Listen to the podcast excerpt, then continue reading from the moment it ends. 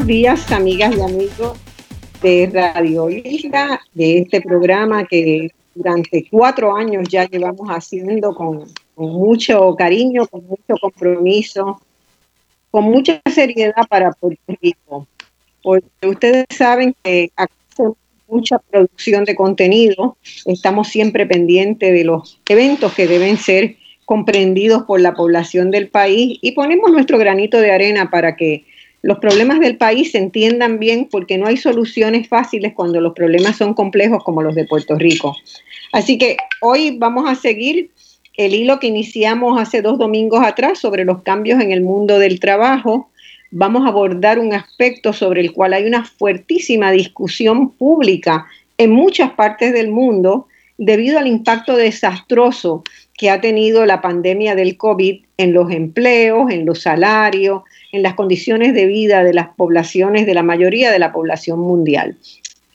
En Estados Unidos, ustedes recordarán que eh, a finales de enero, mediados de enero, eh, se volvió a radicar ante el Congreso un proyecto de ley para aumentar el salario mínimo federal a 15 dólares la hora. Aumentos que muchas personas quisieran ver para Puerto Rico, que se extendiera a Puerto Rico, eh, mientras que otros piensan que ello sería la ruina de nuestra economía. Así de, así de grandes son los extremos que existen en esta discusión sobre salario mínimo.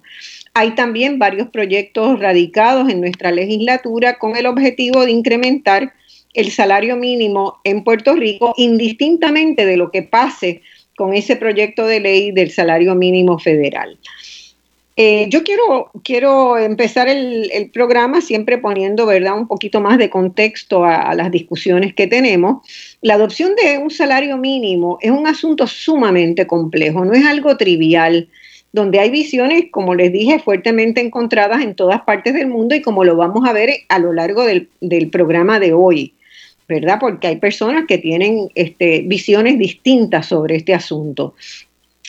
Es especialmente complicado para Puerto Rico, ¿por qué? Porque nuestra economía tiene una debilidad estructural que cada día se ha ido achicando y por los altos y persistentes niveles de pobreza, de desigualdad social que tenemos. Así que por un lado, tenemos eh, una demanda porque haya un, incremento en el salario mínimo, porque sencillamente los salarios actuales que gana la clase trabajadora no dan para compensar el costo de vida que tenemos en Puerto Rico.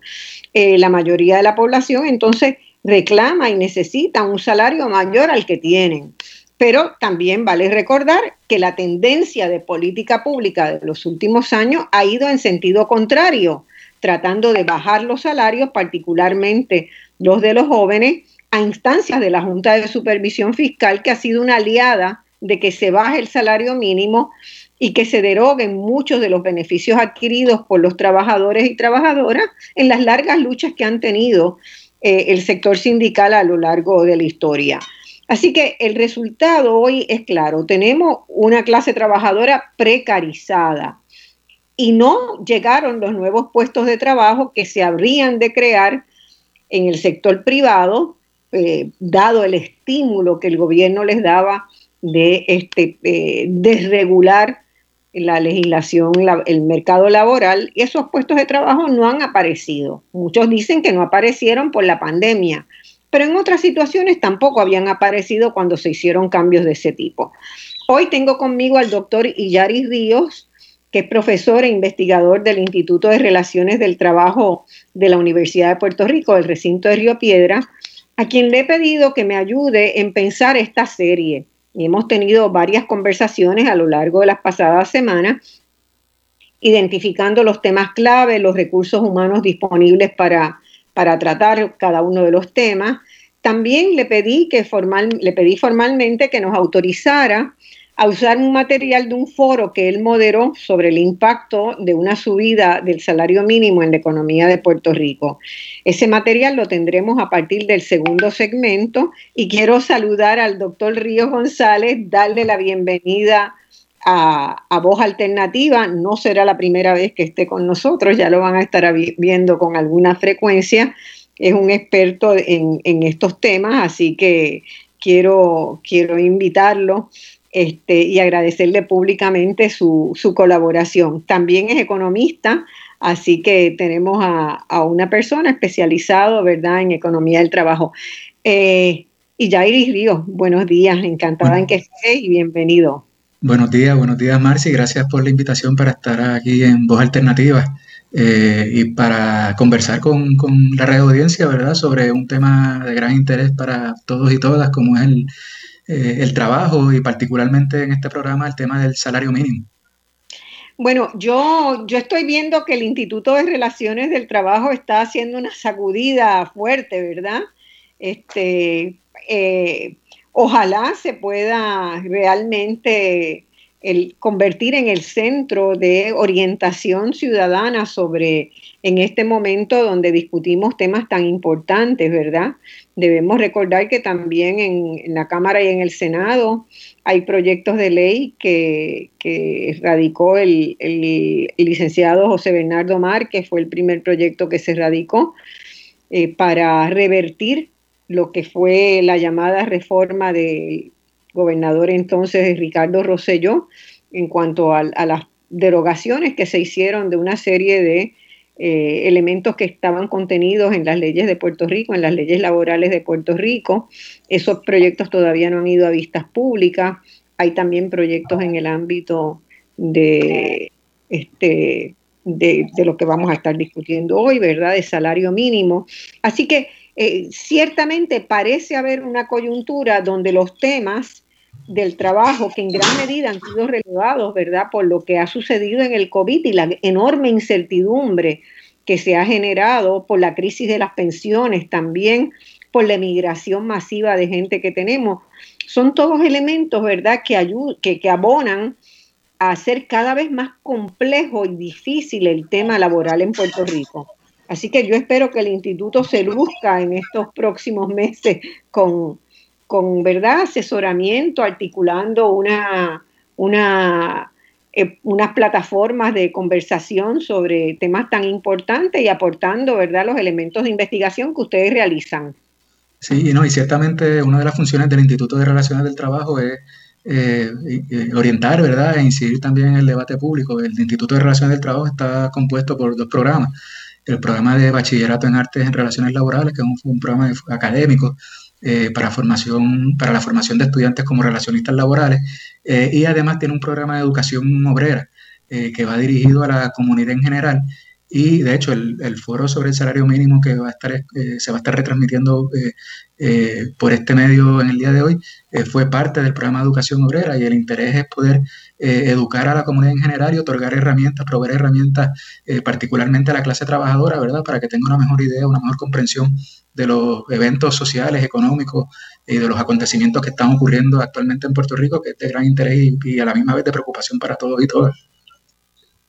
Bueno, este, así es. Yo quiero invitar al doctor Ríos y a nuestra audiencia que veamos una breve intervención del licenciado Jaime Sanabria Montañez del Grupo Legal y Multidisciplinario Exija Puerto Rico. Sanabria es abogado especializado en Derecho Laboral y también profesor adjunto en la Escuela de Derecho de la Universidad de Puerto Rico, donde estudió inicialmente su carrera, luego hizo posgrados en la Facultad de Derecho en Barcelona, la Universidad de Barcelona y en la Universidad de Columbia en Nueva York.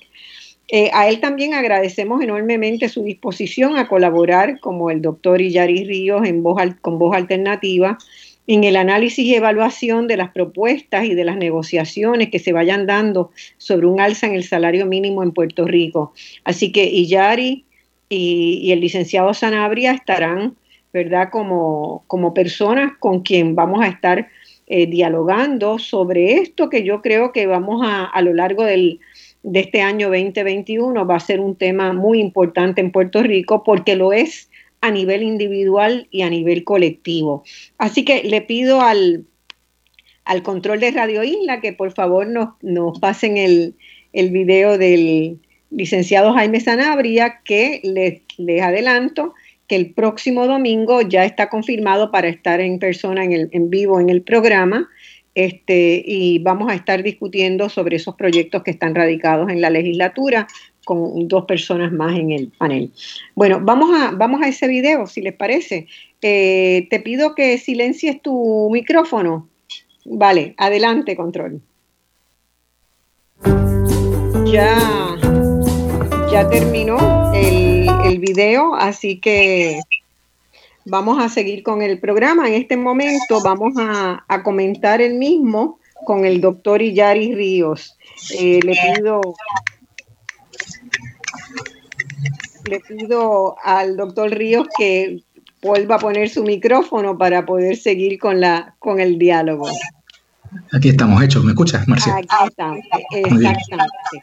Bueno, eh, fíjense que el, licenciado Sanabria eh, él mismo afirma, ¿verdad?, que la gente reclama y que necesita trabajo decorosamente remunerado. Este, yo digo, bueno, eh, no, no, hay, hay, una visión en Puerto Rico que muchas veces se, ha usado, ¿verdad? Y se usó mucho con, con las mujeres a principios del siglo XX y con la población negra y mulata en las plantaciones de azúcar a principios del siglo también que era una visión que decía que cualquier salario es mejor que ningún salario, ¿verdad? Y yo te, quiero preguntar, eh, y le voy a preguntar el, próximo domingo también a Sanabria, ¿cómo encontramos, tú como economista laboral, ¿verdad? ¿Cómo encontramos el punto de equilibrio óptimo? Porque tiene que haber un, un salario que le permita a la gente vivir por encima del nivel de pobreza. Sí, sí, yo creo... ¿Verdad? De, del trabajo, uno salir de la pobreza y poder sostener una vida personal y de su familia. Y Yari. Sí, yo estoy totalmente de acuerdo contigo, Marcia. Eh, yo creo que un elemento que hay que tomar en consideración es que en, Puerto Rico la mayor parte de las familias dependen de su trabajo, ¿verdad? Y del ingreso que generan a través de él para, para vivir. Eh, y usualmente, digamos, en escuelas de pensamiento dominante, se parte de la premisa de que los salarios se establecen mediante la interacción de la oferta y la demanda en el mercado laboral y que el mismo principio debe regir para fijar el salario mínimo eh, óptimo. Eh, a mí me parece que esa mirada no toma en consideración, ¿verdad?, que en la práctica, en la vida real, no existe un poder de negociación equitativo entre los patronos y los trabajadores. Generalmente el trabajador cuando se acerca a un empleo, el patrono le ofrece cuáles son las condiciones de trabajo, eh, establece el salario, establece cuáles son los días de vacaciones, los días de enfermedad, eh, las horas que va a trabajar y el trabajador lo tiene que aceptar o dejar, ¿verdad? No tiene un, digamos, un poder de negociación para poder entonces eh, negociar con ese trabajador, con ese patrono, cuáles van a ser sus condiciones laborales. Y por eso creo que en ese sentido, pues el gobierno debe establecer, ¿verdad?, unas normas mínimas que rijan ese, ese mercado laboral. Y en ese contexto eh, está el salario mínimo y un elemento fundamental desde mi perspectiva para la determinación del salario mínimo es el costo, es el costo de vida. Como tú bien señalas, eh, el objetivo, desde la perspectiva histórica, ¿verdad? El objetivo principal del salario mínimo es que las personas puedan tener un ingreso suficiente para no vivir en pobreza. Y a las personas, más allá de la remuneración que podemos generar por un empleo, eh, nos interesa el poder adquisitivo que tenemos con ese salario, la capacidad de compra que tenemos con ese salario. Eh, digamos, por ejemplo, que si el costo de vida aumenta 25%, pero los salarios suben solamente 10%, pues esa familia, a pesar de tener un ingreso mayor, se va a encontrar en una posición más vulnerable en términos económicos porque no va a poder tener la misma capacidad de compra que tenía antes. Y eso es lo que ha ocurrido en Puerto Rico durante décadas. Eh, y, solo basta para ir al supermercado, ¿verdad? Para constatar esa realidad que afecta a muchas familias, que eh, vamos al supermercado y nos damos cuenta que la compra que generalmente hacemos todos los meses, pues hoy nos cuesta más cara de lo que costaba, de lo que costaba, digamos, hace eh, un año, dos años, tres años, hace un tiempo atrás, ¿verdad? y por esa misma razón, Marcia, en diferentes países el salario de los trabajadores aumenta por ley de manera automática cada cierto tiempo en función del costo de vida. En Estados Unidos, por ejemplo, eso ocurre con los empleados del gobierno federal y yo creo que debe ser una medida que se adopte eh, en Puerto Rico cuando se apruebe una ley eh, para aumentar el salario mínimo. Sí, en, Uruguay también eh, existe el ajuste por costo de vida automático, ¿no? Se mide el nivel de la inflación, cuánto ha aumentado anualmente y se hace el ajuste correspondiente a los salarios. En muchos países existe eso, es, es una norma establecida, pero generalmente existen lugares donde ha habido, ¿verdad?, el movimiento obrero organizado fuerte con capacidad de negociar, con capacidad de representar a la clase trabajadora. También el problema que tenemos en Puerto Rico es que hay ha ido disminuyendo, ¿verdad?, el nivel de, personas vinculadas a un movimiento sindical, de trabajadores sindicalizados. Yo a veces tengo la, sensación y, te pregunto si ustedes en el instituto lo analizan desde esa perspectiva, pero que, que en la sociedad puertorriqueña se ha demonizado la, la organización sindical como algo este, que es intrínsecamente negativo al bienestar colectivo. Eh, y, eso, eh, desde mi punto de vista, es totalmente incorrecto, ¿verdad? Tendríamos que tener una sociedad donde, como sugiere y, trabaja la Organización Internacional del Trabajo de Naciones Unidas, este, se establecen reglas en el mundo del trabajo tripartitamente, donde participan los gobiernos, los trabajadores y los empresarios. Entonces, pero no se puede dejar a ese, entre comillas, libre mercado porque es una falacia. En Puerto Rico nunca ha habido suficientes puestos de trabajo para las necesidades de la sociedad. Llevamos más de un siglo este, con, esa, con esa situación, ¿verdad? Si estuviéramos en una situación de relativo equilibrio, pues no habría tanto problema porque habría la ley de oferta y demanda podría funcionar, pero eso es un mito. Eso no funciona porque los trabajadores son este, muchas veces más abundantes que los puestos de trabajo que hay. Este, ¿cómo, ustedes, ¿Cómo ustedes están viendo el proceso de organización sindical? Yo tengo la sensación de que se ha, se ha demonizado en Puerto Rico desde hace bastante tiempo. Sí, y, yo, yo coincido, eh, Marcia. Eh, de hecho, en la Constitución de Puerto Rico se reconoce la organización de los trabajadores y trabajadoras, ¿verdad? Eh, sin embargo, en años recientes eh, la tasa de sindicación en Puerto Rico se ha estado reduciendo eh, de manera significativa. De hecho, actualmente solamente el 1% de los trabajadores y trabajadoras del sector privado están organizados en algún sindicato o en alguna unión.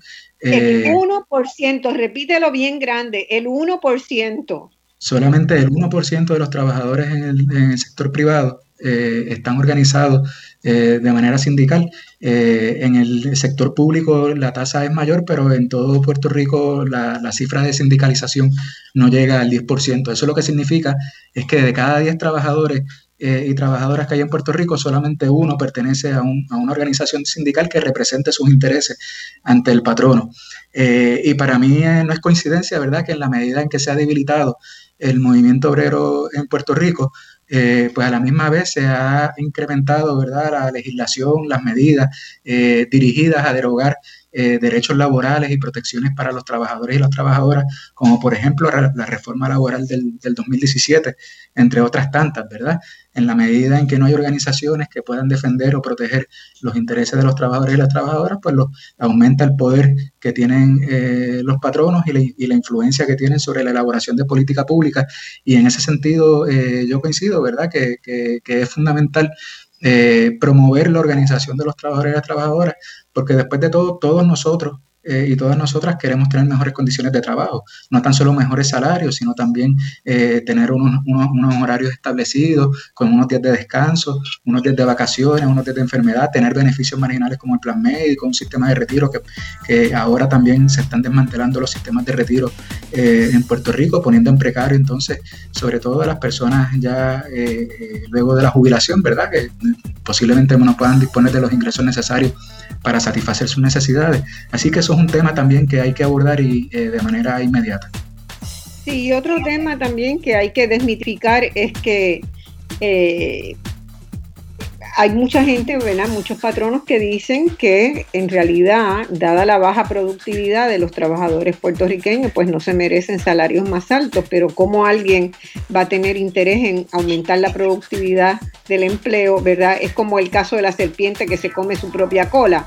¿Cómo van a tener interés en aumentar la productividad para que eso solo se traduzca en ganancias de los patronos, verdad? Este, ¿Qué es lo que está sucediendo ahora? Cuando uno analiza la distribución funcional de los ingresos en Puerto Rico, pues este, te das cuenta de que cada vez le toca menos al trabajador asalariado y la proporción de lo que es la, ganancia empresarial y de los altos cargos de ejecutivos, pues tienen salarios astronómicos.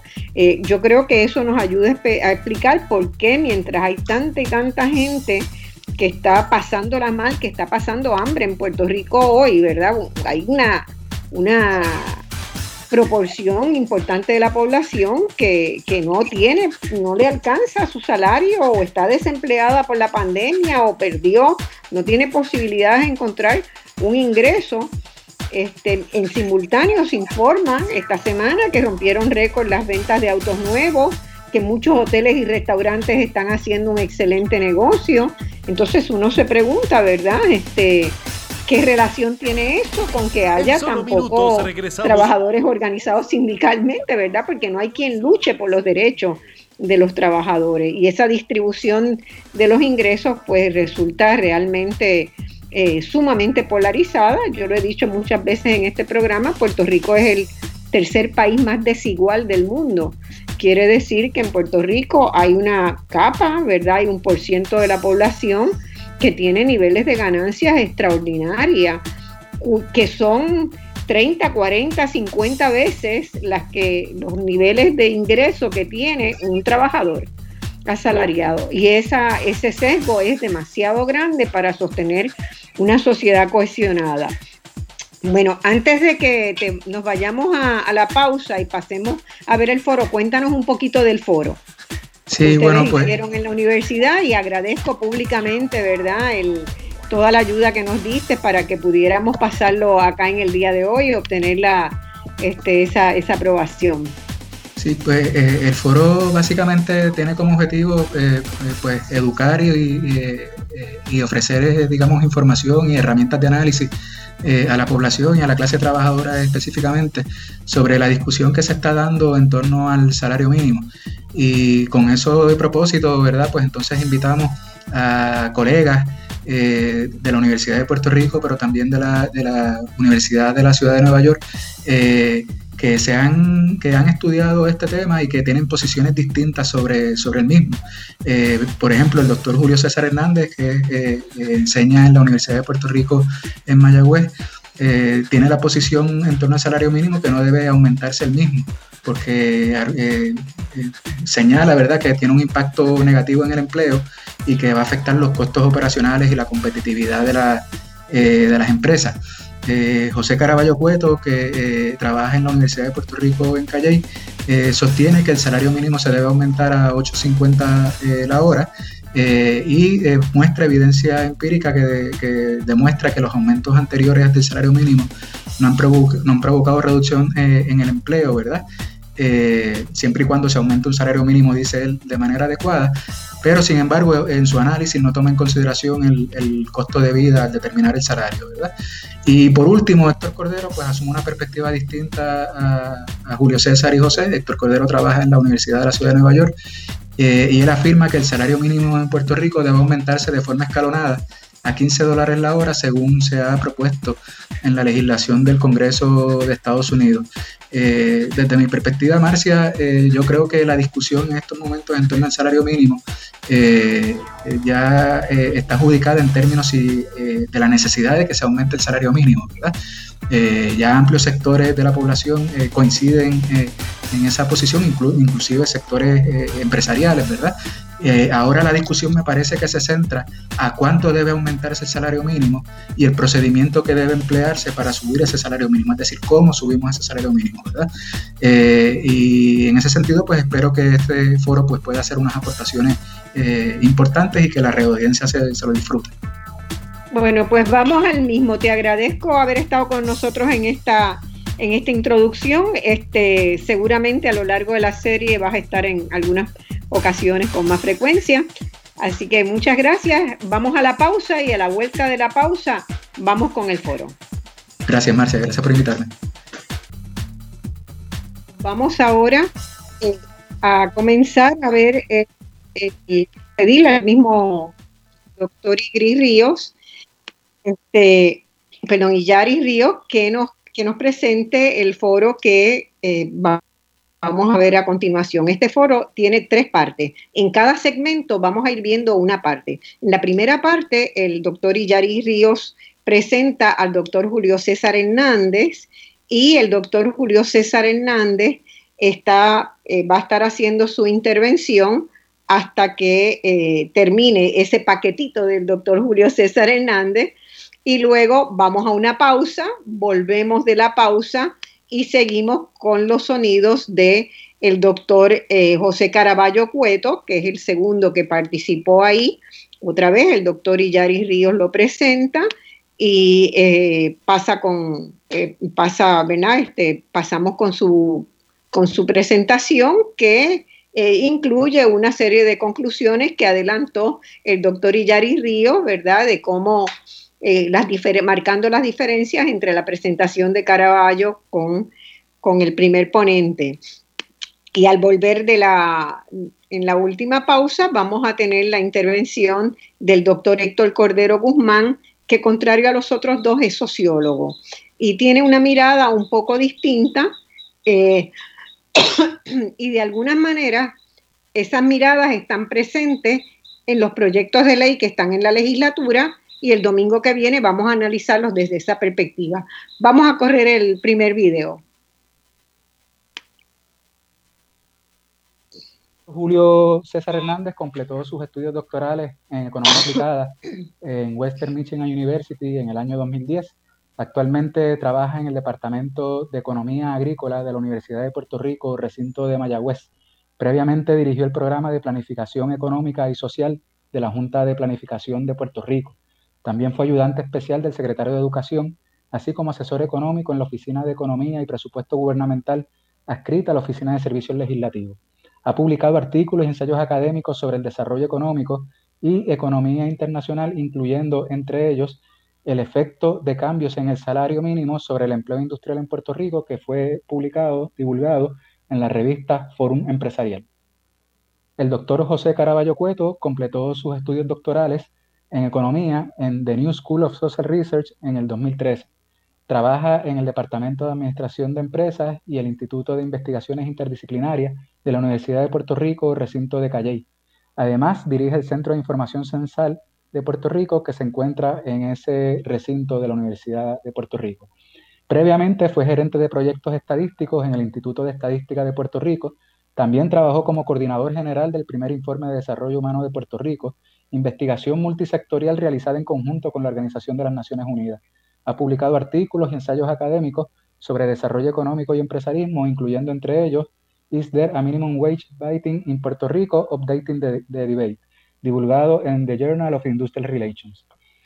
Por último, eh, tenemos también, nos acompaña el doctor Héctor Cordero Guzmán, quien completó su maestría y doctorado en el programa de Sociología de la Universidad de Chicago. Trabaja como profesor en la Escuela de Asuntos Públicos de la ciudad, en la Universidad de la Ciudad de Nueva York y en los programas doctorales de Sociología eh, y Educación Urbana ofrecidos por la misma universidad. Previamente enseñó en la Escuela Graduada de Gerencia y Política Urbana del New School of Social Research y fue director de investigación en Economía Política del Centro de Estudios Puertorriqueños en CUNY. Durante su carrera ha estado colaborando y trabajando como asesor y consultor para diversas organizaciones gubernamentales, grupos comunitarios y centros eh, de investigación. Por ejemplo, Actualmente es miembro del, Economic Policy Institute, centro de producción de ideas sin fines de lucro, interesado en incluir las necesidades de los trabajadores, de trabajadores de bajo ingreso en la discusión de la política económica. Esta institución publicó un estudio titulado The Impact of Raising the Minimum Wage to $15 by 2025.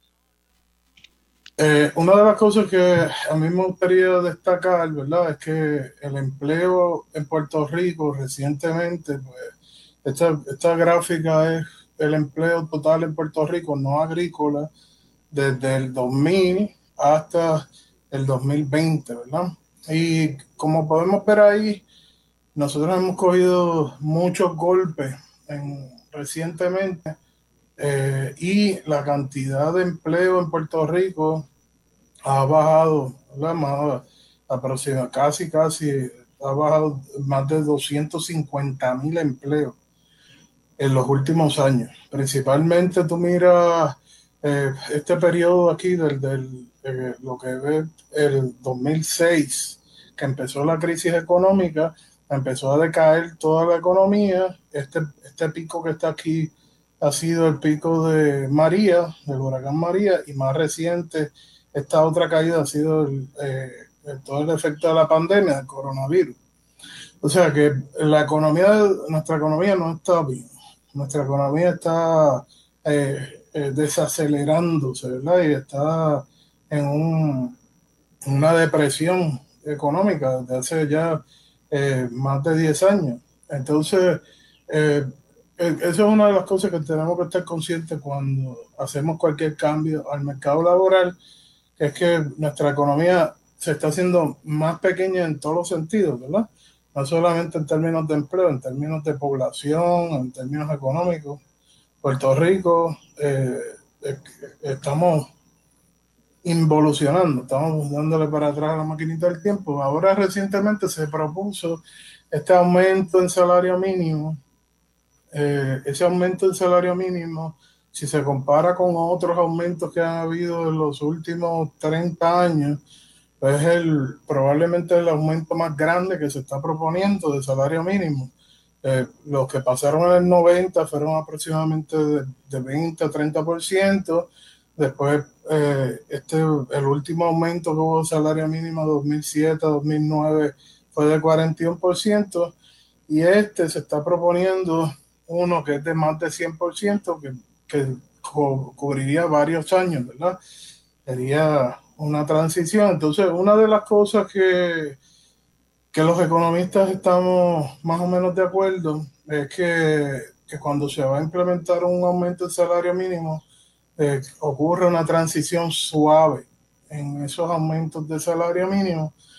Y esta propuesta que, que está sobre la mesa por lo menos no ha seguido la tradición de que esos aumentos se queden, eh, ¿verdad? En, un por ciento que sea, que sea pequeño y que, que, que sea aproximadamente 5%, que es lo que, lo que se pone cada año. Y por ejemplo, el, el, el último, ese, lo que se están proponiendo son el doble, aumento prácticamente de 10% más eh, en el salario mínimo en ese periodo de tiempo. Cada, cada cambio interanual, ¿verdad? Entre los años. Entonces, o sea, este, este aumento sería un aumento bastante grande en consideración con la parte histórica. Y, y eso, por lo menos, y, y, otras razones que yo le voy a explicar ahora, yo creo que cuando se discuta y se siga hablando, sí se va a aprobar un aumento en el salario mínimo, pero probablemente no sea tan grande como lo que se está planteando al final. ¿verdad? Entonces, eh, ¿qué se ha encontrado en la literatura en Estados Unidos? Pues se ha encontrado, ¿verdad? Que, que aumentos en el salario mínimo no tienen un efecto sobre el empleo, ¿verdad?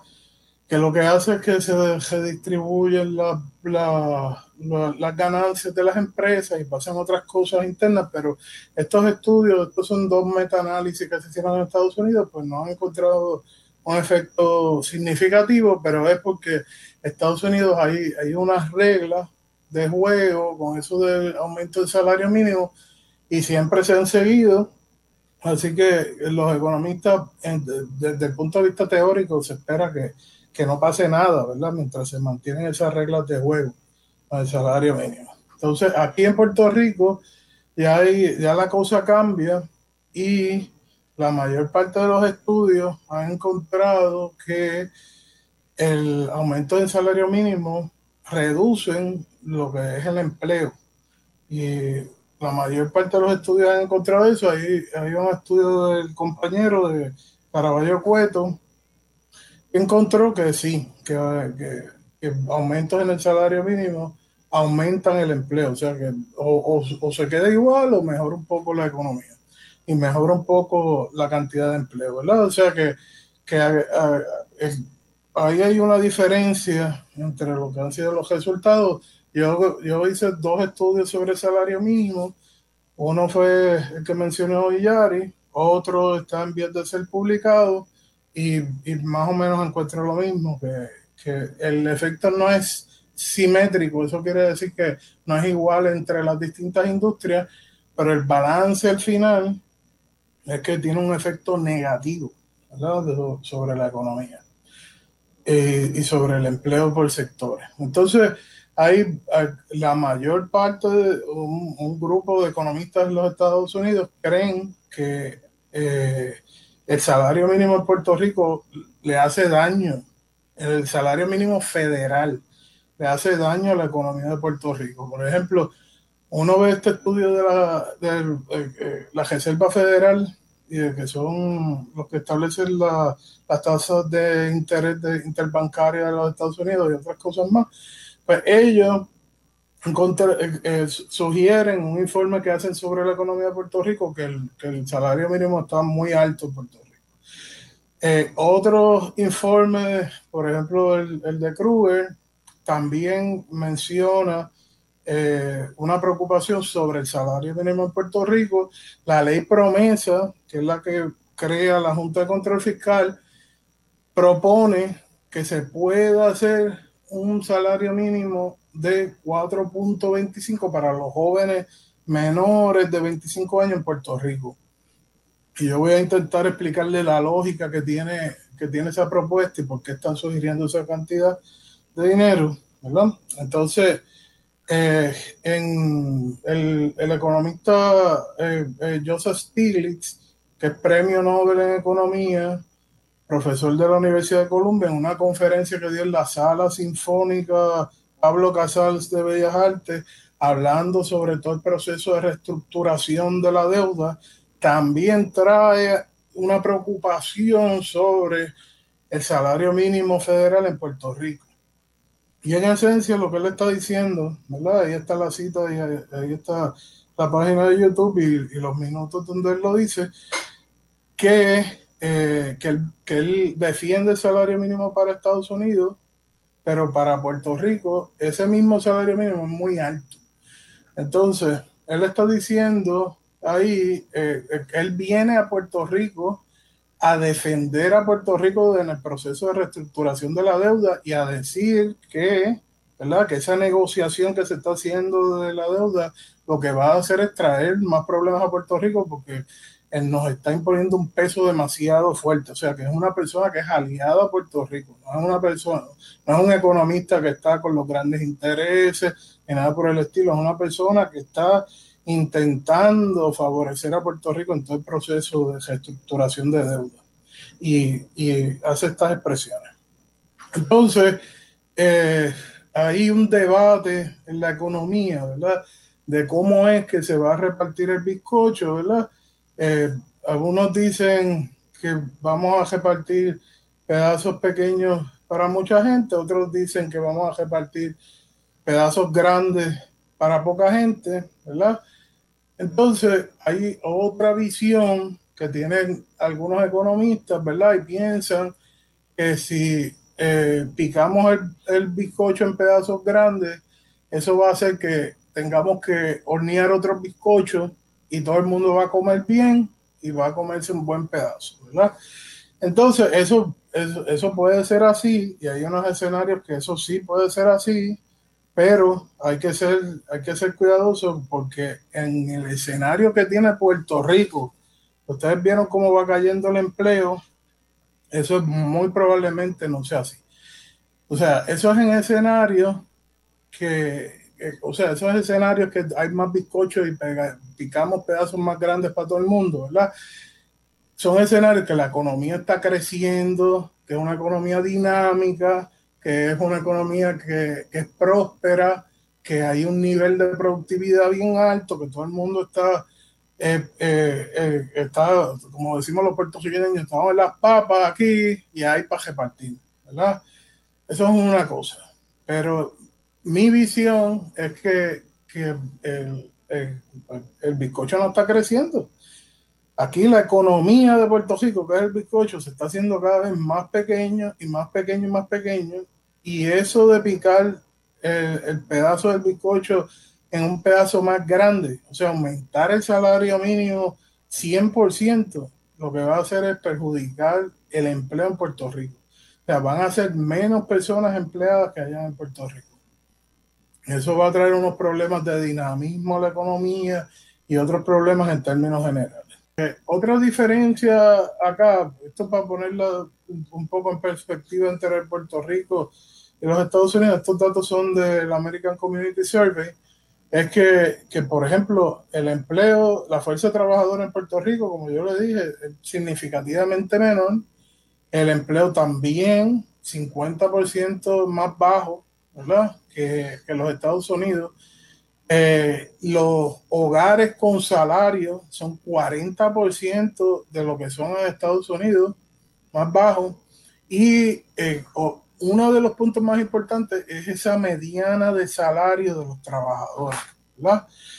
Y aquí hay un punto crucial con, con eso, ¿verdad? Y es que, que, cuando tú miras esa mediana de los, del salario de los trabajadores, tú, tú ves que, que son 19 mil dólares por debajo de los Estados Unidos. O sea que en los Estados Unidos la gente gana 19 mil pesos más en promedio que lo que ganan en Puerto Rico un trabajador, ¿verdad? Entonces, eh, ¿por qué es que se debe eso? Pues todas esas intervenciones en el mercado han causado un caos aquí en el mercado laboral de Puerto Rico, ¿verdad? Entonces, eh, en, parte, eh,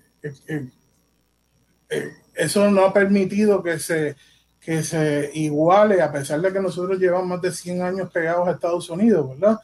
Entonces, eh, y lo mismo cuando tú miras el, el, salario de los hombres, de los varones que trabajan a tiempo completo, hay más de un 100% de diferencia. El de las mujeres es un poquito más bajito, es más, más, más pero casi, casi 100% también de diferencia entre los salarios en Puerto Rico y en los Estados Unidos.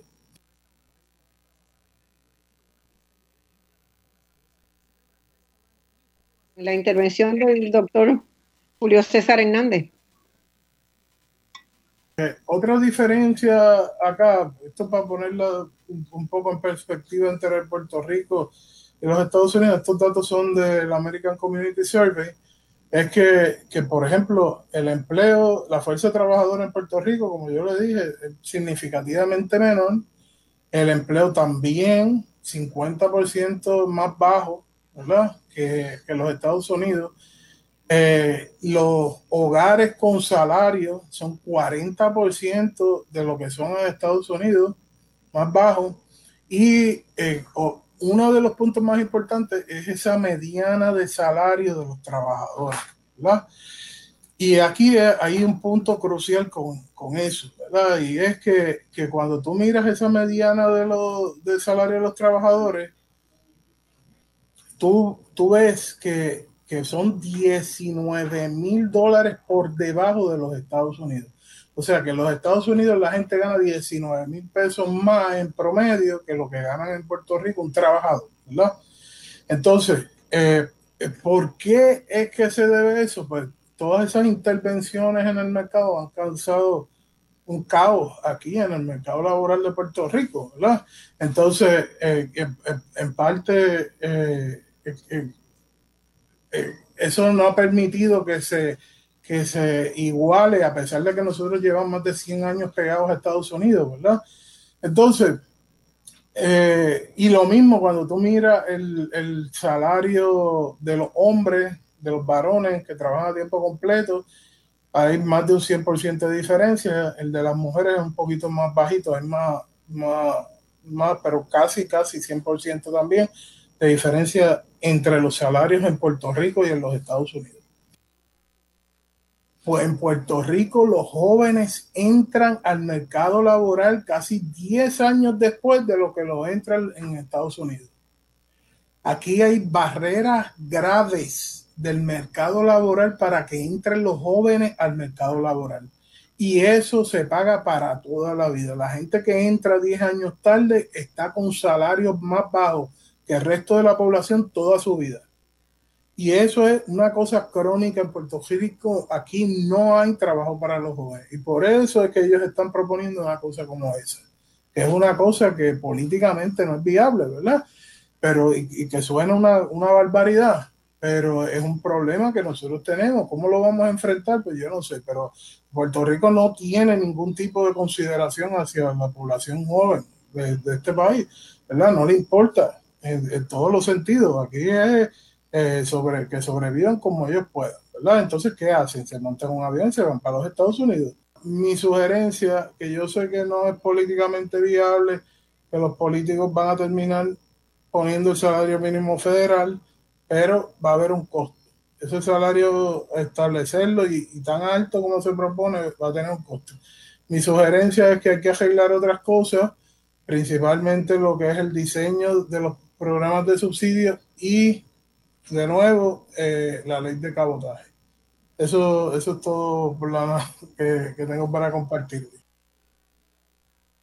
Muchísimas gracias al doctor Julio César Hernández. Me quedo con algunos de los elementos que él señala. Efectivamente, las intervenciones en el mercado laboral de las políticas federales y particularmente la introducción del salario mínimo federal ha traído disloques importantes. Hoy queríamos hacer esta primera introducción para identificar muy bien los problemas que tenemos. Vamos a una pausa y seguimos entonces con la presentación del doctor José Caraballo Cueto. Bueno, mis amigos, estamos de vuelta en este programa hoy, abriendo una conversación que va a tomar mucho tiempo, muchas discusiones, muchos debates sobre el salario mínimo. ¿Cuál debería ser el salario mínimo óptimo para que los trabajadores de Puerto Rico puedan vivir sobre el nivel de la pobreza, que puedan tener una vida digna con un salario digno, con un salario con sus compensaciones de vida? ¿Cuál debe ser ese, ese nivel? y cómo se debe llegar a él, cómo podemos llegar a él y cómo podemos eh, eh, estimular la economía a través de un instrumento como es el salario mínimo, sin que caiga toda la responsabilidad y el peso en, la, en los trabajadores que se han visto precarizados. Eh, estamos escuchando en esta parte del programa el contenido de un foro que organizó el doctor Iyari Ríos que estuvo con nosotros en el primer segmento en la Universidad de Puerto Rico, en el, este, como parte de los trabajos que hace el Instituto de Relaciones del Trabajo. Y vamos ahora a escuchar la presentación del doctor José Caraballo Cueto, que ustedes lo conocen, ha, estado en voz alternativa en varias, varias ocasiones y es uno de los principales economistas que tenemos en Puerto Rico. Tiene una visión diferente de la, de la visión que expresó el doctor Hernández, que tiene y pide mucha cautela con el tema del salario mínimo porque piensa que un aumento del salario mínimo puede ser perjudicial en términos generales para la economía del país. Caraballo Cueto no parte de esa premisa, no llega a esa conclusión. Vamos a escucharlo. Gracias por estar aquí. Yo voy a hacer un poco de recuento a nivel teórico del impacto del salario mínimo. Eh, luego ah, voy a hablar un poco también del caso de Puerto Rico, de las investigaciones que se han hecho en Puerto Rico y al final voy a, para beneficio de la audiencia, voy a establecer cuáles son mis diferencias tanto con Julio como con Héctor en este tema en particular. Eh, el salario mínimo tiene un umbral óptimo, o si es muy bajo o muy alto, causa desempleo. ¿Y cuál es el problema con el desempleo? Pues que peor que ganar a salario mínimo es ganar cero si estás desempleado o desempleada.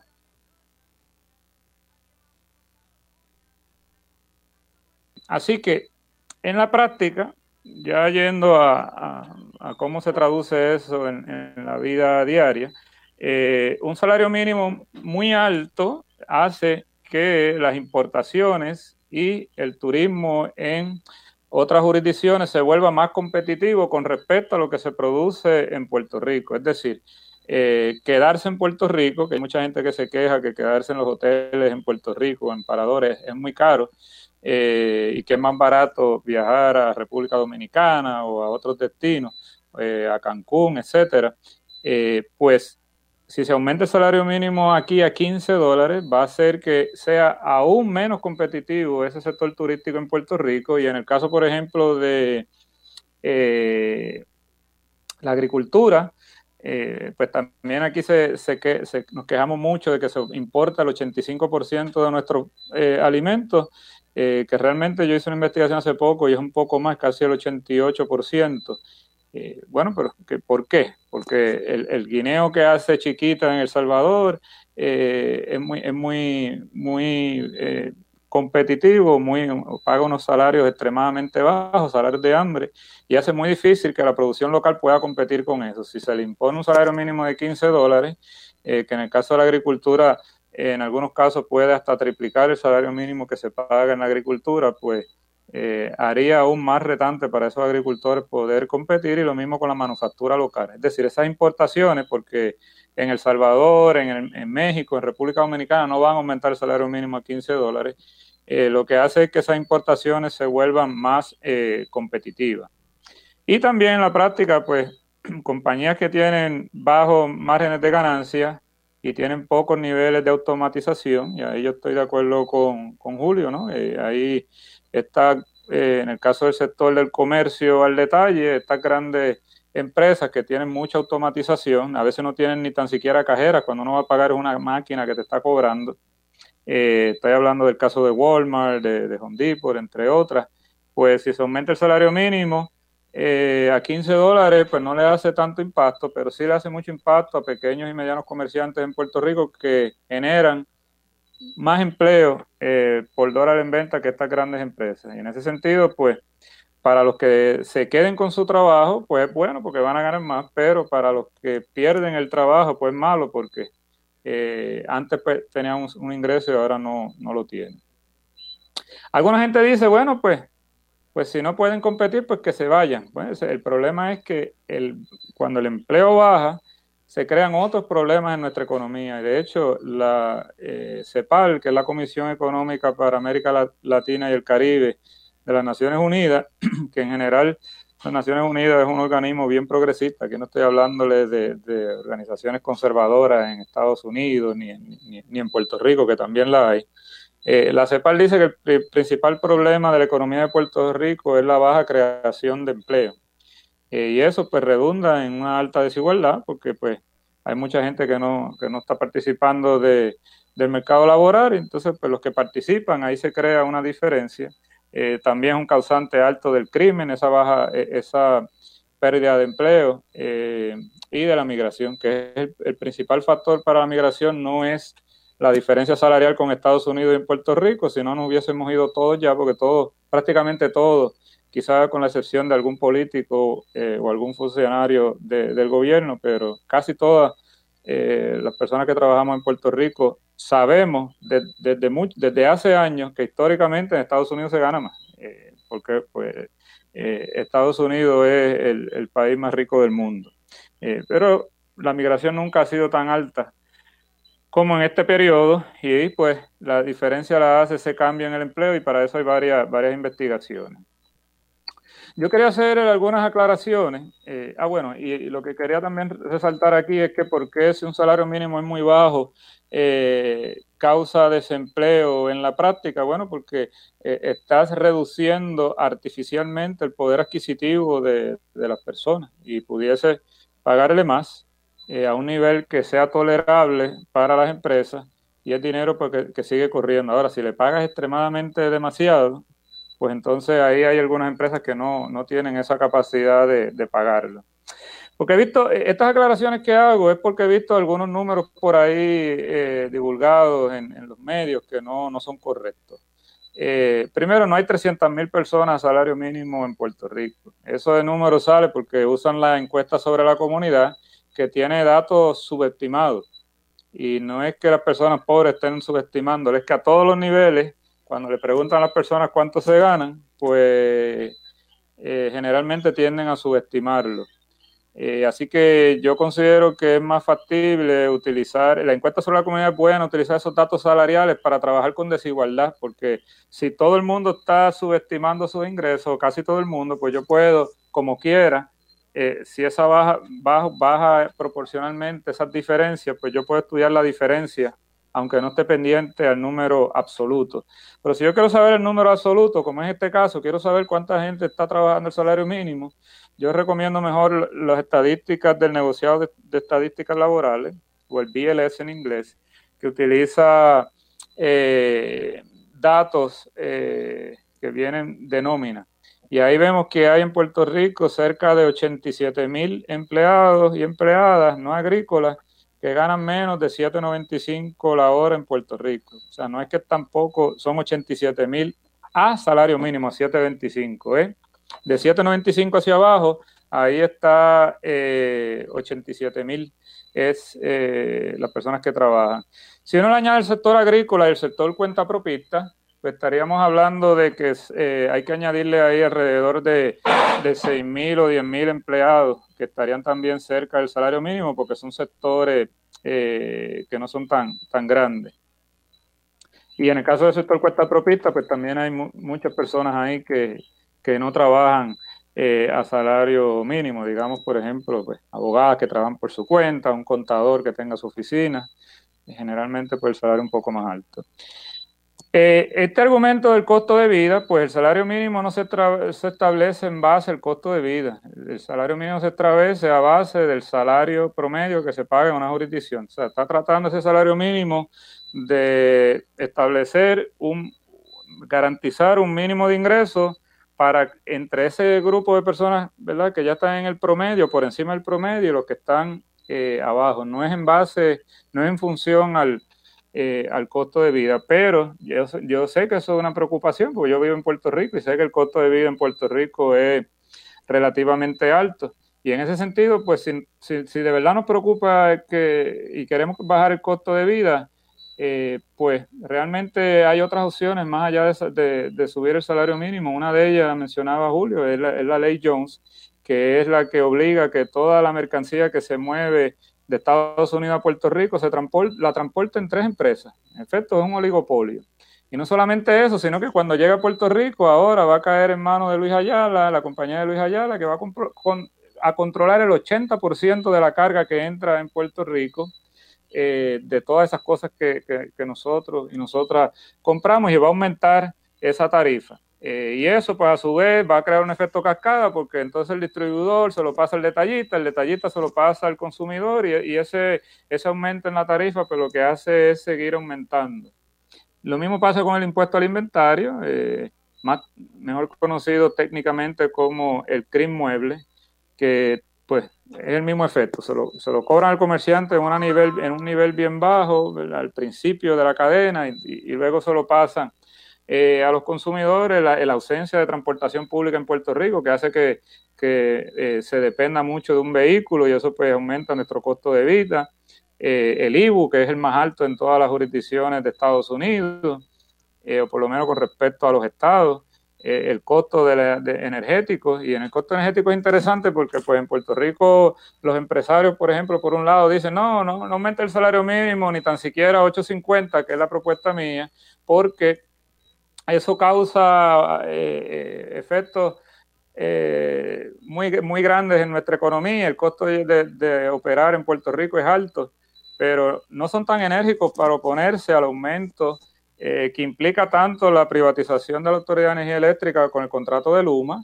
Eh, y bueno, pues uno diría, bueno, pues es que la autoridad nos ha fallado. Pues perfecto, privatiza, pero le dice, mira, tienes que operar, porque si la, el concepto de privatización es que eres eficiente, más eficiente que el gobierno, pues entonces opera a un nivel de eficiencia más, alto que el gobierno. Y en ese sentido, bájame eh, vamos a medir esa eficiencia en términos del costo del kilovatio. Me tienes que bajar ese costo del kilovatio, no aumentarlo.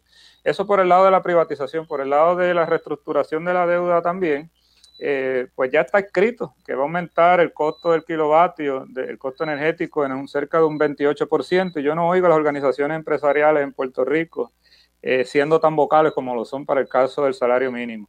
En el caso de los sindicatos, por otro lado, porque también hacen este argumento del costo de vida, pues tampoco los oigo, con excepción de ILA, que sí ha sido muy vocal, eh, o el ILA, mejor dicho, eh, con respecto al, cuasi monopolio que tiene o que tendrá Luis Ayala pronto en los muelles, pues yo no oigo eh, los demás sindicatos haciendo marchas ni haciendo declaraciones públicas como sí lo hacen con, con respecto al salario mínimo. Entonces, parecería que el salario mínimo es la única política económica que hay para trabajar con respecto al costo de vida alto que hay en Puerto Rico y no lo es. Eh, hay, hay, hay, más políticas públicas y tenemos que apostar a esas políticas públicas porque no podemos pretender que, con el salario mínimo resolvamos las distorsiones que tenemos en nuestra economía. Con respecto a la, literatura, pues no hay consenso en términos del impacto sobre el salario mínimo. No hay consenso ni en Estados Unidos ni en Puerto Rico. En el caso de Estados Unidos está Newman Watcher, que prácticamente de los economistas neoliberales, esos son los que llevan la voz cantante en términos del impacto del salario mínimo sobre el empleo y para ellos pues siempre es alto. Eh, y esto es algo bien particular, que no importa si el salario mínimo es 5, 15, 7, 25, 10 dólares, eh, para los economistas conservadores siempre es alto. Eh, y por otro lado, para economistas más progresistas, pues no importa si es 5, 15, 7, 25, 15 dólares, siempre el salario mínimo es, es bajo. y en ese sentido, pues hay que mirar bien cada detalle de estos estudios para uno poder entender a profundidad eh, qué es lo que está, cómo se está midiendo y si se está haciendo correctamente. En el caso de Puerto Rico, pues está Castillo y Freeman y Richard Freeman, que han encontrado que el salario mínimo de aquel momento, de los años 90, eh, causaba desempleo, mientras que Alan Kruger encontraba que no. Eh, en, el caso del aumento a 7.25, pues mi, el, el, artículo que publiqué en el Journal of Industrial Relations es el primero que se publica eh, modestia aparte, un journal internacional, porque todos los otros estudios que hay en Puerto Rico o son de revistas locales o son de informes, como el informe Kruger, que no pasa por una revisión eh, de pares. Y yo pues encuentro que ese aumento a 7.25 no fue perjudicial, mientras que eh, Julio y sus colegas pues sí encuentran que fue perjudicial. Y, más adelante voy a hablarle en términos de, los detalles metodológicos. Eh, en el caso de Puerto Rico, pues uno no puede decir que todos los salarios mínimos que se establezcan en Estados Unidos automáticamente son altos para Puerto Rico, así porque sí, como de una forma eh, simplista, decir, bueno, si es para Estados Unidos no se puede aplicar en Puerto Rico. Eh, ni tampoco podemos decir lo contrario. Si es bueno para Estados Unidos, es bueno para Puerto Rico. Cada país, cada jurisdicción tiene su salario mínimo óptimo. No es el mismo el de Haití que el de República Dominicana, que el de Puerto Rico, que el de Estados Unidos. Eh, este, en el caso particular del aumento del salario mínimo a 7.25 en el año 2009, yo entiendo que ese no era y no es el salario mínimo óptimo de Estados Unidos. Recuerden que empecé diciéndole que tiene un umbral óptimo, que si es muy alto, eh, causa desempleo y si es muy bajo también. Hay que buscar ese, ese umbral óptimo allá arriba. Eh, y digo óptimo porque vendría siendo como una, como una U invertida. Y en el caso de Puerto Rico, pues estaba cerca de lo que es el salario mínimo óptimo, eh, y en ese momento 725 representaba el 57% del salario promedio en Puerto Rico. Ahora, aumentarlo a 15 dólares aún en el año, eh, de cara al año 2025, pero que se anuncia ahora, eh, estamos hablando de que será un aumento del 110% del, del salario promedio actual de Puerto Rico, que es 13 dólares 64 centavos la hora. Y estos son datos del BLS. Esto para que tengan una idea, es como si en Estados Unidos se estuviese proponiendo que el salario mínimo en Estados Unidos fuese de 31 dólares la hora, porque si yo le aplico ese 110% al salario promedio de Estados Unidos, pues sería 31 dólares la hora el salario mínimo en Estados Unidos y ese salario mínimo de 31 dólares, prácticamente nadie, ningún economista por lo menos, eh, ni aún los más eh, radicales estarían dispuestos a apoyarlo. Eh, en el caso, por ejemplo, de Dubi, que es uno de los que mencionó ahorita Julio, que es el que pues lleva la voz cantante en términos de, aumentarlo a 15 dólares en muchas jurisdicciones, pues yo dudo que aún él eh, vaya a apoyar un salario mínimo de 31 dólares, que vuelvo y repito, sería el 110% del salario promedio de Estados Unidos. E, eso para que tengan una idea de lo que representa 15 dólares para la economía de Puerto Rico, que no es la economía de Estados Unidos, es una economía deprimida, como señaló Julio, es una economía pequeña, una economía en depresión eh, eh, y, una, y una economía pues que realmente tiene que producir eh, más. Y esto pues eh, lo pueden ver aquí, por ejemplo, la productividad en Estados Unidos, que es el país más rico del mundo, pues fíjense que está aquí en la línea azul. Estos son eh, datos que obtuve del Banco Mundial y esta es la productividad laboral en Puerto Rico. Fíjense que la productividad aquí se mide por el GDP. El GDP está inflado por el efecto de los precios en transferencia o transfer pricing, es muy técnico para yo explicar eso aquí, pero lo que sí quiero que sepan es que es, aún ese nivel de productividad de Puerto Rico que está inflado artificialmente por el, transfer pricing, aún así está por debajo de la productividad laboral de Estados Unidos, como para nosotros estar comparando los salarios de Estados Unidos con, Puerto Rico. Eh, fíjense que yo sí creo que 15 dólares está cerca del salario óptimo de Estados Unidos. Así que para Estados Unidos sí sería bueno, con excepto de algunas jurisdicciones donde el salario, eh, sobre todo rurales en Estados Unidos, donde el salario promedio es menor a 15 dólares. Eh, pero en términos generales, yo diría que 15 dólares sí se está acercando a lo que es el salario óptimo en Estados Unidos.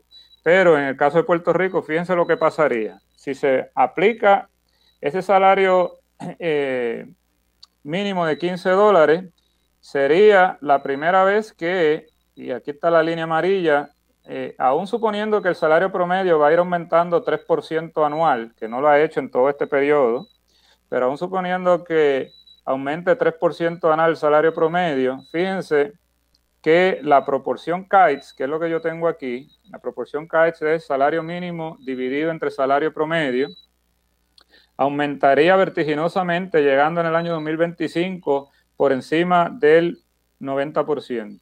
Eh, y eso pues nunca ha pasado en una economía de eh, Puerto Rico. Fíjense que cuando yo encuentro eh, que el salario promedio, que el salario mínimo no impactó negativamente el mercado laboral en el periodo 2007 a 2009. Fíjese que la proporción KITES, lo más alto que llegó a subir fue punto 57. No llegó a subir al, punto 60 y mucho menos al punto 90 que implicaría si se aplica el salario mínimo de 15 dólares en, Puerto Rico. Aquí pongo al final mi propuesta, que lleva los 850.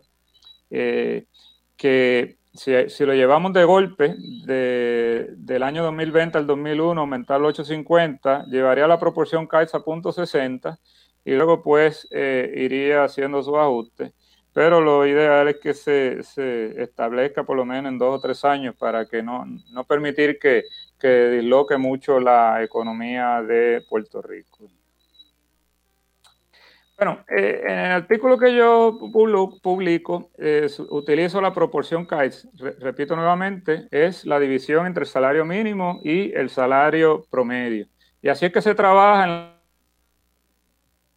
la literatura internacional, eh, lo, que, que, se han publicado en, en, revistas internacionales, así que se trabaja cuando uno estudia el impacto del salario mínimo sobre una jurisdicción que tiene un solo salario mínimo, que es uno de los errores que hay en Puerto Rico, que se eliminó la Junta de Salario Mínimo en la década del 90 y, se hizo lo que es más fácil, un salario mínimo para todas las industrias, pero que tiene un efecto diferente a si tenemos una junta de salario mínimo que vaya mirando cuál es el salario mínimo por industria, el salario mínimo óptimo por industria. Eh, en Estados Unidos sí se utiliza eh, y, en, y en jurisdicciones donde hay muchos salarios mínimos diferentes a nivel de, de, counties, que en el caso de Puerto Rico vendrían siendo como municipios. Eh, por ejemplo, en la, ciudad de Nueva York se aprobó un salario mínimo de 15 dólares, pero si usted se va a, usted se va a Upstate, eh, hay uno de 11 dólares, hay otras partes a 7.25. En esos casos, pues sí hace unas regresiones espaciales para medir la diferencia del impacto del salario mínimo, porque cambia, ¿no? 15 dólares, 11, 7.25, entonces miden espacialmente esa diferencia en el empleo. En Puerto Rico no podemos hacer eso, no podemos estar utilizando como variable independiente el, salario mínimo eh, real, porque cuando le aplicas diferencia, y eso lo voy a aplicar más adelante, pues prácticamente te quedas midiendo la inflación solamente. Y tampoco yo utilizo solamente eh, una regresión bivariable, es decir, estoy midiendo la proporción KITES contra el empleo, porque tengo que tener variables controles ¿Y por qué son importantes las variables controles? Porque fíjense, yo le envié este artículo que yo publiqué a Richard Freeman, que era lo que estaba debatiendo con Kruger en los 90, y él me dice que, eh, eh, por lo menos al leer el Astra, que está de acuerdo conmigo de que el impacto grande que hay en Puerto Rico sobre el empleo, por lo menos en este periodo que yo estudié en, el paper, que fue hasta el año 2013, no respondía necesariamente al impacto del salario mínimo, sino a la pérdida en producción que ha habido en Puerto Rico. Eh, y a eso que se refiere con output growth, ¿no? El crecimiento de la economía es el que ha tenido el impacto grande sobre el empleo. Eh, y, bueno, los que ya me conocen saben que he publicado otros artículos en revistas internacionales sobre este tema, ¿no? De, que cómo pues la desindustrialización de Puerto Rico pues causó una pérdida masiva en empleo. Eh, y, eso no tiene que ver necesariamente con el salario mínimo. Y también, pues, eh, tengo unos términos aquí de autorregresivo que son términos técnicos. Lo importante es pues, que se midió si esa serie estaban cointegradas o si había colinearidad entre ellas. Eh, y también se midió la causalidad en reversa, es decir, si es al revés, si es que eh, el empleo está moviendo la proporción kites. No voy a entrar en todos estos detalles. Eh, el paper está en mi página de ResearchGate, que si están interesados o interesadas me pueden escribir a través de la página o, en mi correo y yo se los envío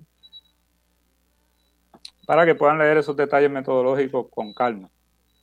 Lo que sí quiero llevarlo es aquí, el impacto que encuentro de eh, esa proporción KITES, que es también la que usa Richard Freeman y Alan Kruger en los años 90, eh, no es un coeficiente negativo sobre la variable dependiente sobre el empleo. Y, bueno, el R cuadrado es relativamente alto, las observaciones son muchas. Eh, aún si divido los periodos en términos de periodo antes del salario mínimo, después del salario mínimo, pues no, no se encuentran efectos negativos sobre el empleo. Donde sí encuentro resultados negativos sobre el empleo son sobre estos sectores donde el salario promedio de estos sectores estaba cerca del salario mínimo, que es justamente lo que pasaría si se establece en Puerto Rico un salario mínimo de 15 dólares, que este, ese salario mínimo estaría por encima del salario promedio de esos sectores. Y, no de esos sectores, prácticamente de todos los sectores estarían eh, bajo, esa, bajo ese impacto. Pero en este caso del año 2000 2007 al 2009, los, sectores que se vieron impactados negativamente fueron eh, la alguna producción agrícola, como le dije, tienen que competir con exportaciones de muy bajo costo, eh, la producción eh, de animales, la, acuicultura, los garajes de gasolina, en el caso de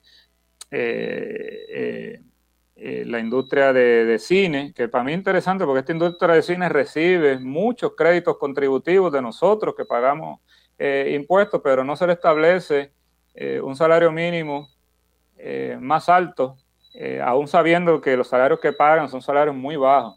Yo puedo entender eso en el caso de la agricultura, pero en el caso de la industria del cine, que eh, es una industria millonaria y que no se le, se le requiera algo a cambio de todos esos créditos contributivos, pues deja mucho que decir de, nuestro gobierno.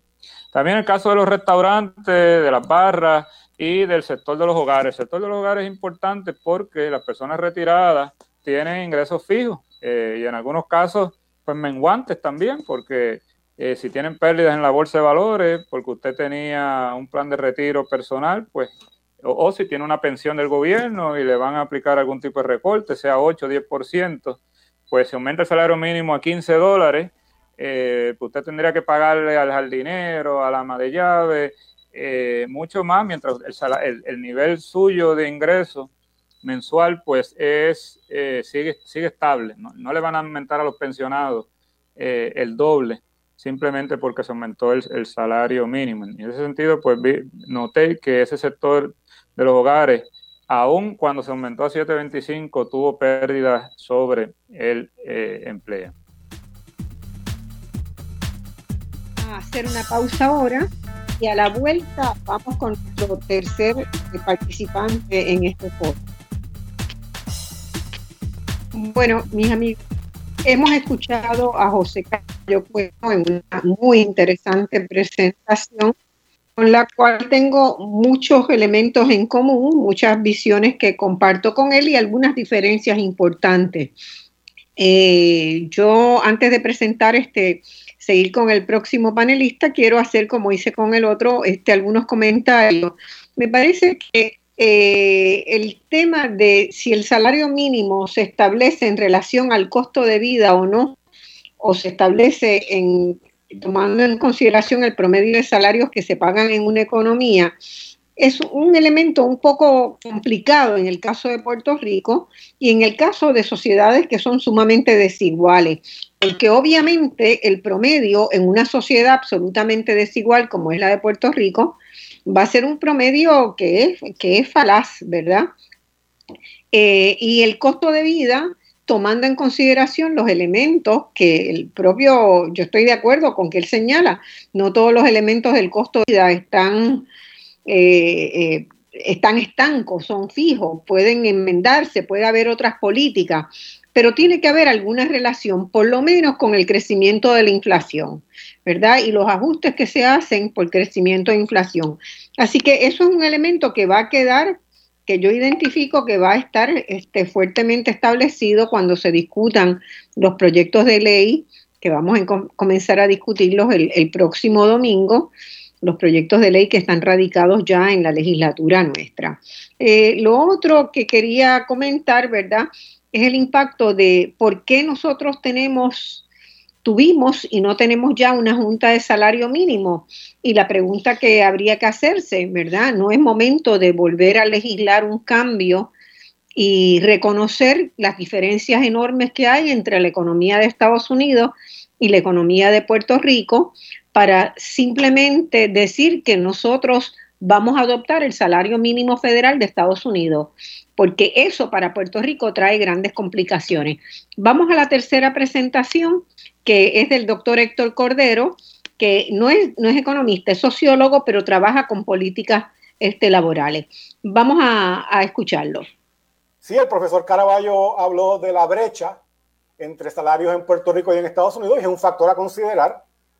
Si eh, bajamos el salario eh, mínimo en Puerto Rico, digamos, o lo aumentamos en Estados Unidos, eh, la diferencia entre puertorriqueños en Puerto Rico, la línea roja, puertorriqueños en Estados Unidos la línea azul, la brecha se aumenta para todas las edades y aumenta más la emigración porque los incentivos para ciertos tipos de individuos y no todos se van a ir porque eso es el, patrón sociológico y social, pero se va a un número significativo de la población eh, para, para los cuales mantenerse con salarios bajos en Puerto Rico, sobre todo dado su escolaridad y su educación, eh, eh, se convierte en un costo. Y como ven, hay diferencias en los salarios para todos los niveles de educación. De hecho, para los trabajadores con mayores calificaciones, las diferencias son más altas. Entonces, Puerto Rico va a continuar perdiendo eh, trabajadores eh, con altas calificaciones en la medida en que los salarios a través de la distribución de salarios completa estén deprimidos. La gente, para terminar, piensa que el trabajador mínimo promedio es un jovencito trabajando part-time en una eh, eh, restaurantes todo de comida rápida, pero verdaderamente el trabajador mínimo es un trabajador con mayor edad, eh, alto por ciento de mujeres en varias industrias. Yo sé que el profesor Caraballo tiene sus opiniones con respecto al valor de usar la encuesta de la comunidad para determinar cuántas personas trabajan en o debajo del salario mínimo. Ese sería un tema que valdría la pena quizás tener otro debate sobre metodología y datos y cómo estimamos estos números y quién cree que encuesta, pero no voy a entrar en eso en este momento, eh, sí, eran 300 mil, eh, dependiendo si usas esta encuesta. Él encontró 100 mil. Eh, podemos romper la diferencia por la mitad y decir que básicamente son 100, 150 mil. va a ser un 10-15% de la fuerza laboral está en ese salario mínimo, que es un número altísimo. donde, de nuevo, es bien difícil de convencer a la población de que el problema de Puerto Rico es que los salarios son muy altos, cuando ciertamente su experiencia indica que el salario, la, la problema de Puerto Rico los salarios son demasiado de muy bajos. No puedo ahora, por cuestión de tiempo, entrar en detalle en las diferencias entre los trabajadores de salario mínimo y otros trabajadores, pero sí quiero dejarles saber que el trabajador de salario mínimo en Puerto Rico promedio es una persona de 37.9 años, 81% eh, eh, graduados de escuela superior, 15% con alguna universidad y 3% con alguna maestría trabajando a esos salarios mínimos, ¿no? O sea que es una, es una población con cierta escolaridad que está sujeta a este salario de entrada, que es un salario muy bajo. Pero el valor del salario mínimo eh, ha perdido su, su, valor, su poder adquisitivo a través de la década. Eh, eh, quiero enfatizar que en el 2009 cuando se aprobaron los 7.25 sería el equivalente a 8.98 hoy. O sea que si hoy en día subimos el salario a 8.98, eh, sería el equivalente al 7.25 cuando se hizo en el 2009. Eso no es un aumento. Eh, eh, de hecho, lo que se propone de 8.50 por el profesor Caraballo está por debajo de un simple aumento por inflación. Y lo que propone el, profesor Hernández es, mucho menor. 7.25, o ha perdido el poder adquisitivo. De hecho, quiero enfatizar que yo estoy totalmente de acuerdo con, con, el, con, el, trabajo que hizo el profesor Caraballo Cueto, que encuentra que en el 2016 el salario mínimo óptimo en Puerto Rico es 861. 861 en el 2016 es equivalente a 951 hoy en día, que es lo que yo estoy argumentando. O sea que eh, eh, estoy totalmente de acuerdo con el trabajo que hizo el profesor Caraballo Cueto, que cuando utilizamos ese número de 861 que él encontró en su trabajo y lo ajustamos por inflación, es el equivalente a lo que yo estoy argumentando debería ser el salario mínimo de hoy, que es un 950, para subir a 11 dólares en el 2022 a 12.50 en el 2023, a 14 en el 2024 y a 15 dólares en el 2025. Eh, no tengo tiempo para entrar en detalle, pero sondeos informales que se han hecho sobre la opinión pública y el salario mínimo encuentran de que una gran mayoría del público en Puerto Rico está a favor de aumentar el salario mínimo. Una gran mayoría del público en Estados Unidos también, 67% a favor, incluyendo 43% de los republicanos y 66% de los demócratas. O sea, hay una mayoría que apoya el salario mínimo y en, eh, eh, en la agricultura, valga la salvedad, el salario es 5 dólares con 8 centavos por hora, dependiendo del tamaño de la finca y todo eso. Y para empleados con acceso a propina, eh, el salario mínimo es de 2 dólares con 13 centavos la hora, que cubre estos sectores, básicamente que están en 2 dólares 13 centavos todavía, y que las propinas se supone que los lleven a 7.25 por lo menos por hora. Finalmente, para concluir, los economistas en el 2014, 600 de ellos firmaron una carta argumentando que debería ser 10 dólares con 10 centavos, el equivalente más o menos al, al 15 dólares que se, eh, se, está tratando de escalonar para el 2025.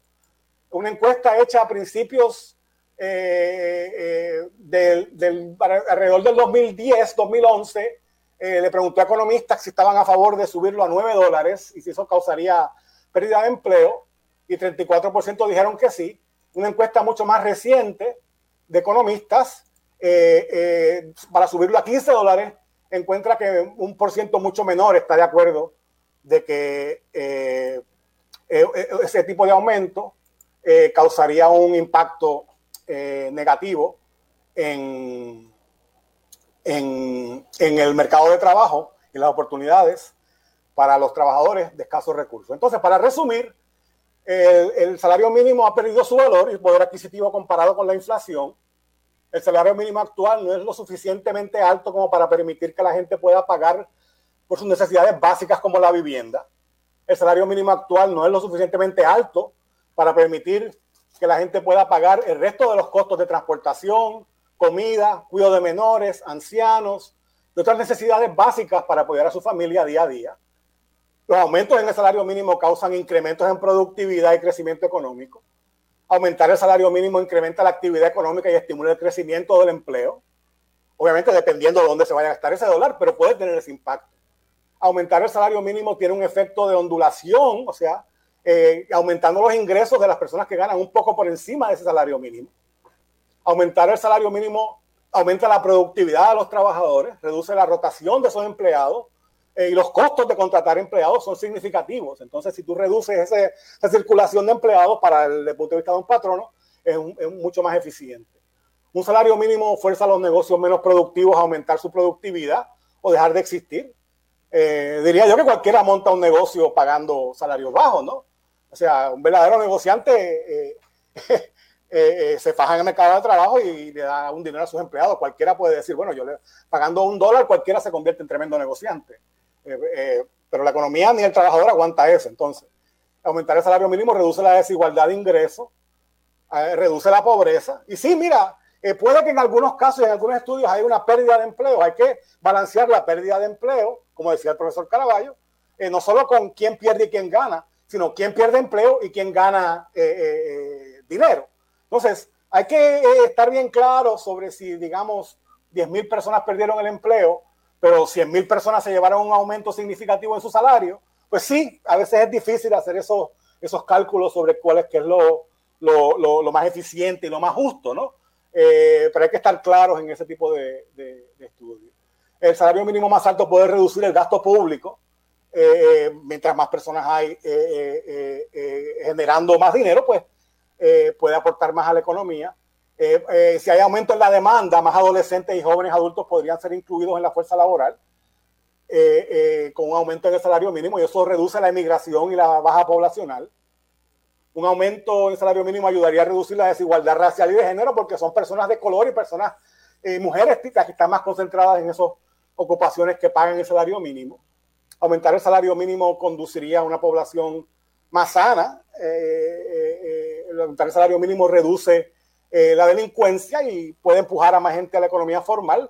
Argumento yo contrario a lo que, decía el profesor Caraballo de que puede aumentar la informalidad eh, eh, de nuevo, todo depende de qué pase con ese dinero que se está metiendo a la economía, a cuánta gente le llegue y cómo ese dinero se, se, se, invierta. De que el problema de Puerto Rico y Puerto Rico está fastidiado, no porque los salarios son muy altos y muy generosos eh, y su beneficencia es muy alta y muy generosa, sino todo lo contrario, porque los salarios son muy bajos y tenemos una población demasiado muy educada para la porquería de salario que le pagan en el mercado de trabajo. y eso pues eh, son unas ineficiencias y unas injusticias, eh, por eso hablo también de argumentar más que con argumentos económicos, eh, que, que, ameritan corrección. Puedo entrar en alguna parte del debate sobre diferencias por región.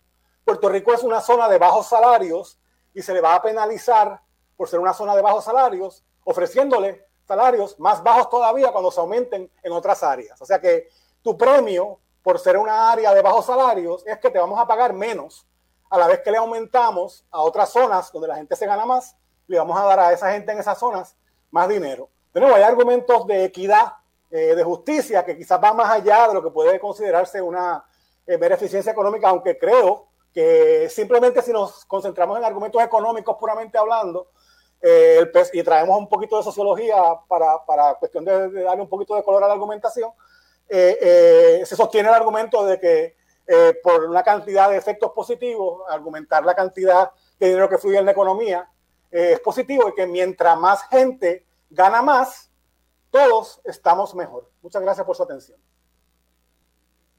Muchas gracias al doctor eh, Héctor Cordero por su intervención y gracias también a la audiencia, ¿verdad?, por quedarse con nosotros durante este tiempo. Nos hemos excedido ya del tiempo y, y, en ese sentido, pues tampoco quiero, quiero abusar.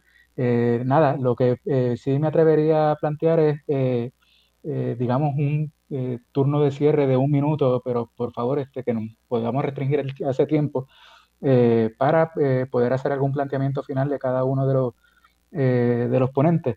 yo estoy seguro que este tema Vicky se extiende, ¿verdad? Hay comentarios, preguntas que, han, que, han generado mucho interés. por ejemplo, el colega y amigo Ian Seda eh, pregunta, ¿verdad? ¿Cómo se relaciona el tema de la desigualdad de los ingresos con esta discusión del salario mínimo?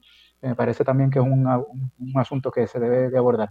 Eh, nada, lo que sugiero para propósitos del cierre de la, de, de, la actividad es que eh, cada panelista, si les parece, tomen un minuto, un minuto de, adicional. José dice que se puede quedar un tiempo adicional como hasta las 9 y 20 eh, más o menos. Eh, Héctor también planteó lo mismo, no sé si Julio está disponible para, para quedarse en tiempo adicional, pero bueno, eh, mínimamente, Julio, pues tienes el micrófono para un minuto, si tienes tiempo adicional, pero nos dejas saber. Bueno, mi punto sobre esto no es que lo, el, el argumento de que los salarios son, son muy altos en Puerto Rico yo lo que digo es que la productividad es baja en Puerto Rico y la producción agregada de Puerto Rico es baja y cuando se compara con Estados Unidos, pues es baja. Entonces tú tienes que, que sopesar una cuestión de eh, cuánto es lo que tú estás produciendo y que tu salario tiene que estar en base a eso. Tú no puedes compararte con una persona, con Estados Unidos, que es la primera economía del mundo. Nosotros eh, no funcionamos de la misma forma que ellos y querer aplicar, no hay ningún país del mundo de mediano ingreso y, bajo ingreso que eh, tenga un, salario mínimo de 15 dólares la hora. Eso no, hay nadie. Entonces, pues, ese, ese, es mi único argumento. Y, y, que hay que ser cuidadoso con traer políticas que no son nuestras e implementarlas aquí de esa forma. Eh, muchas gracias por la oportunidad y, gracias a los compañeros por el debate. Una cosa, luego se las, las contestaré con más calma a los compañeros eh, personalmente y unas dudas que ellos tienen, pero eh, gracias al Instituto de Relaciones del Trabajo, que fue mi casa, mi primera clase yo los di ahí, y, gracias por la oportunidad de esta noche. No, y gracias a ti, gracias a ti, Julio, por estar disponible para participar de este, de este foro. Muy, agradecido. Eh, José. Ajá, pues gracias por, por, la oportunidad. No, yo solamente quería comentar que el, eh, tres puntitos. El, eh, mi amigo Héctor aquí usó la, la, calculadora del índice de precio del consumidor de Estados Unidos. Y en Estados Unidos, pues la inflación no, no, no va a la par con la de Puerto Rico. De hecho, Puerto Rico tuvo algunos años que tuvo deflación y en esos años, pues entonces el salario mínimo lo que hizo fue que aumentó en términos reales, es decir, cuando se ajusta por el nivel de precio. Y aquí mientras Julio hablaba, yo calculé cuánto sería el salario mínimo de 725 del año 2009 en febrero de 2019, que es el último año que tengo aquí en, una, en un índice de precio al consumidor de Puerto Rico, y sería 8.33 eh, la hora. Y la inflación después de ese febrero de 2019 en Puerto Rico ha estado relativamente baja, cerca de fluctuando el 1% que 8.50 más o menos estaría restableciendo en términos reales, o sea, ajustado por inflación, el 7.25 del año 2009. Eh, si nos vamos por ese lado del coste de vida, porque en mi opinión, pues lo más importante es mirar con respecto al salario promedio que hay en Puerto Rico para no causar disloque en la economía. Y el otro punto que, eh, sobre la pregunta que hace mi amigo Ian, eh, en el informe de desarrollo humano nosotros estudiamos eh, bastante a profundidad el tema de la desigualdad económica en Puerto Rico. y bueno, uno de, uno de, los, problemas que causa más desigualdad en Estados Unidos es otra cosa. En Estados Unidos la desigualdad está aumentando porque el 1% más rico eh, se está llevando una gran tajada de la economía y eso está haciendo que la desigualdad aumente. Pero en el caso de Puerto Rico no es ese 1%, porque aquí no hay eh, eh, el, dueño de Amazon y el dueño de Facebook no viven en Puerto Rico. Aquí uno de los problemas principales que hemos visto es que la población más pobre se ha empobrecido más y es porque no tiene trabajo, porque como les enseñé, si tiene trabajo a tiempo completo, tasa de pobreza 11, 12%, si no tiene trabajo 61%. Entonces ahí cuando miramos la desigualdad, pues todas esas personas que están ahí sin empleo en la economía informal, pues son los que eh, después tienen una alta desigualdad con respecto a los que tienen trabajo y con respecto a los que ganan también mucho en el mercado laboral. Así que la economía de Puerto Rico realmente funciona bien diferente de la economía de Estados Unidos y por eso eh, agradezco que ustedes hayan organizado este debate porque es importante no copiar y pegar. Una vez una persona me envió por las redes sociales que el GDP ha aumentado tanto, ha aumentado eh, tanto los salarios promedios, pero el salario mínimo no. Yo digo, eso en Estados Unidos, en Puerto Rico no ha aumentado eh, en términos reales, es decir, ajustado por inflación. Todavía la economía está a principios de la década del, del 2000 eh, cuando ajustamos por inflación. Así que es importante estudiar las particularidades que tenemos en el caso de Puerto Rico para eh, poder traer las mejores eh, políticas. Muchas gracias. Gracias a ti, José. Héctor. Estoy argumentando que se deben de obviar las particularidades de Puerto Rico.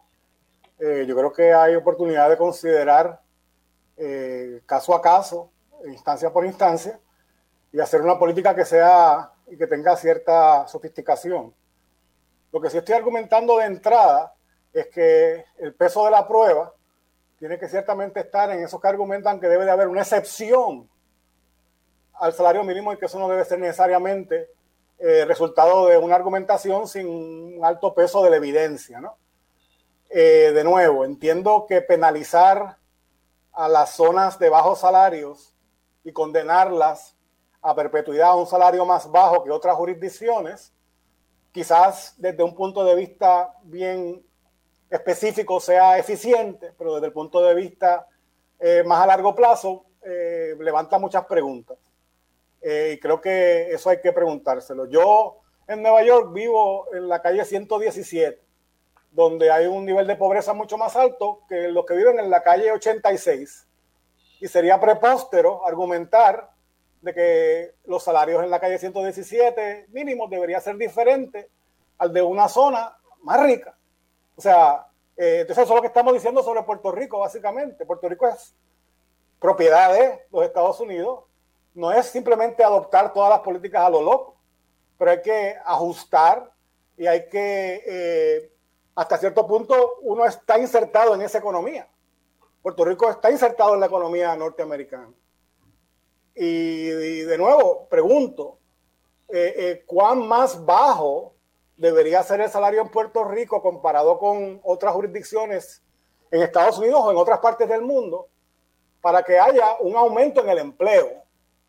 Si donde estamos ahora, que es el punto más bajo, eh, no ha habido esa explosión de empleos,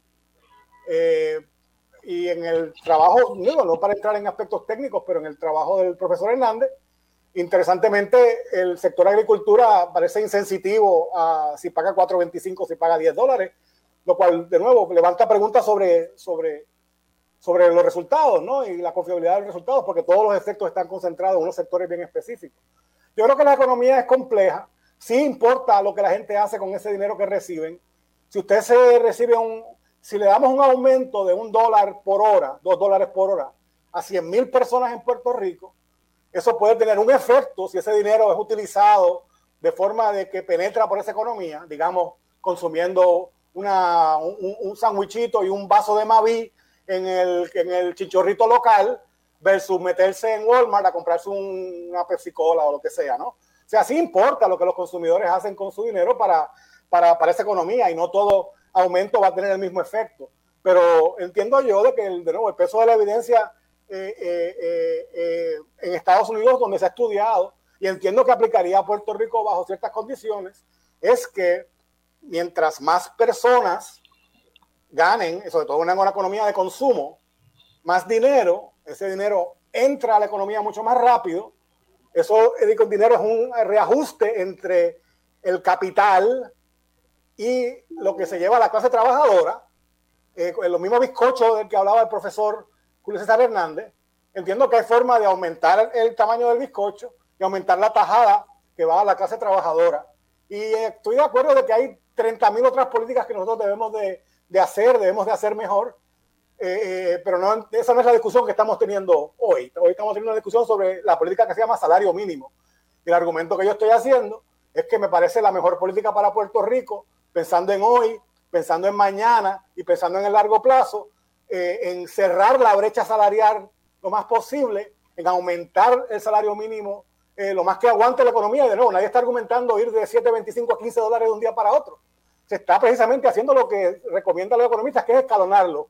Mira, sí, porque en Puerto Rico el salario promedio es más bajito, el nivel es un poquito más alto. Eh, entiendo de que hay, que, hay problemas cuando entonces uno va a empezar a hacer excepciones y a decir, bueno, Puerto Rico, pues el premio que se va a llevar por ser un área de bajo salario, es que vamos a perpetuar esos bajos salarios y vamos a, codificarlos en la ley.